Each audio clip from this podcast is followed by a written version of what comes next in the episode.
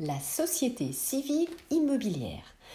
Bonjour à toutes, bonjour à tous, je vous souhaite la bienvenue. Ici euh, Sophie Vergès, nous allons aborder la société civile immobilière dite SCI dans euh, ce nouveau podcast.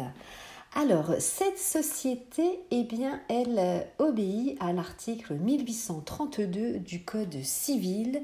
Sa création est un excellent moyen pour vous faciliter la gestion de votre patrimoine immobilier et notamment, bien sûr, surtout euh, dans le cadre de ce que l'on appelle une SCI familiale et on verra euh, évidemment à quoi cela correspond. Alors, tout d'abord, nous allons définir ce qu'est une société civile SCI. Alors, dans une société civile, c'est en effet uniquement dédié à euh, l'immobilier, à la gestion de votre patrimoine immobilier, d'ailleurs un ou plusieurs biens immobiliers en commun, c'est-à-dire évidemment, il faut euh, plusieurs personnes, que ce soit des personnes physiques ou une personne physique et une personne morale par exemple. Donc la SCI, eh bien, ça va être notamment des associés hein, qui euh, vont euh, posséder un bien immobilier en commun, qui vont évidemment gérer, euh, vendre, partager les bénéfices et contribuer aux pertes aussi. On en parle moins, mais évidemment cela en fait partie. Alors pourquoi créer une société civile immobilière? Eh bien c'est surtout pour faciliter la gestion de votre patrimoine immobilier et aussi, par exemple, pouvoir euh, exercer une profession euh, libérale. Alors comment se passe la création d'une société civile immobilière? Eh bien pour vous aider, je vous recommande évidemment de passer par un expert comptable spécialisé euh, en droit immobilier. Il sera tout à fait vous accompagner pour l'écriture notamment des statuts de cette société. Alors, euh, quel est l'objet euh, d'une société civile immobilière? Ben, Comme je vous le disais, son but est essentiellement de gérer votre patrimoine immobilier. Ses activités sont tous de nature civile, comme son nom l'indique, société civile immobilière, et il s'agit euh, d'une société de personnes, c'est-à-dire vous êtes à plusieurs, ou vous-même, personne physique, et votre société, par exemple, votre holding, société euh, personne morale, mais ce n'est pas une société de capitaux. Alors son euh, fonctionnement, eh bien, comme je vous le disais, euh, tous les associés sont responsables des dettes et la responsabilité de chacun d'eux dépend bien sûr de sa part, de sa cote-part dans le capital social de cette société. Alors, cette société aura un gérant donc, euh, cette société est gérée et représentée par un gérant qui peut être un associé ou non d'ailleurs. Il est désigné dans les statuts euh, de cette société ou élu par les associés. Les conditions des élections ou de désignation du gérant sont déterminées dans les statuts euh, de la société. C'est la raison pour laquelle je vous recommande de vous faire accompagner soit par un expert comptable, soit par un avocat pour la rédaction euh, de ces statuts. Le gérant engage sa responsabilité civile et pénale, hein, donc vous voyez c'est quand même très important, et euh, les associés doivent être réunis au moins une fois par an.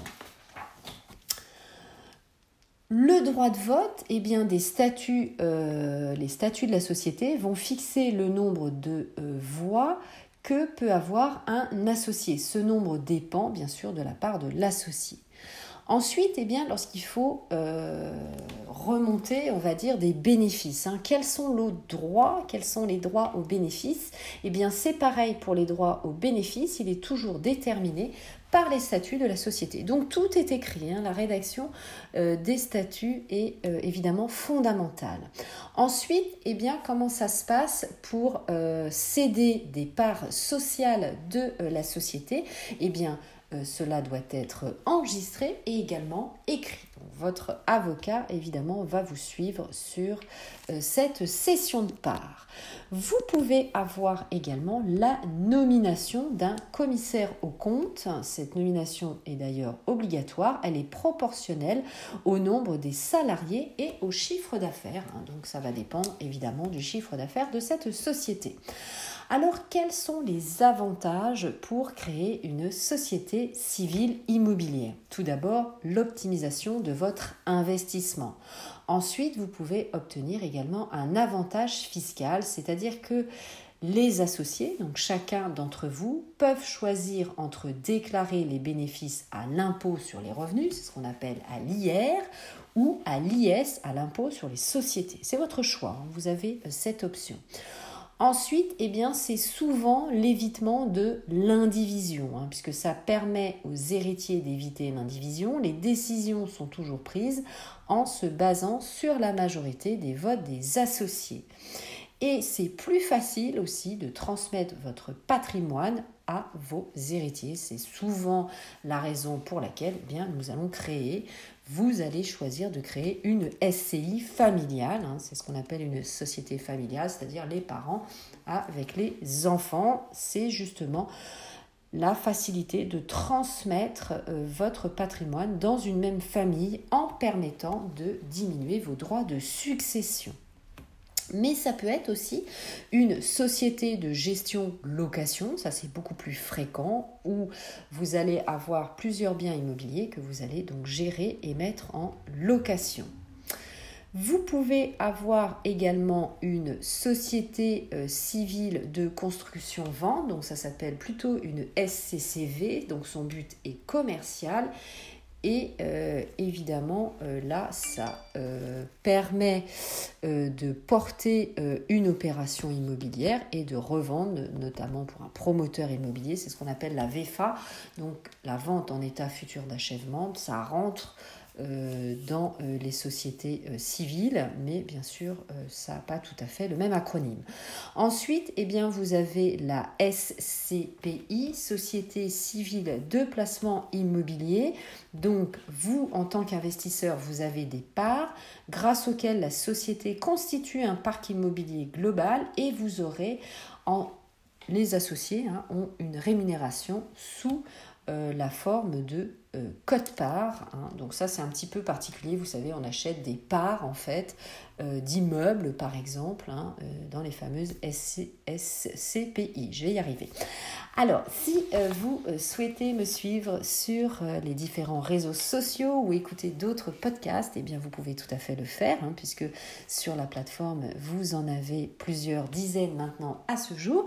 Vous pouvez me suivre bien sûr sur mes autres réseaux sociaux, mon compte TikTok, mes comptes Instagram, ma chaîne YouTube, mon groupe Facebook Investir en immobilier et l'immobilier au féminin, et puis évidemment bien sûr Clubhouse où je fais régulièrement des lives, donc des rooms euh, où nous pouvons échanger ensemble de vive voix avec des thématiques euh, au quotidien et puis, je fais la revue de presse le samedi à 18h30 et 18h sur mon groupe Facebook en live.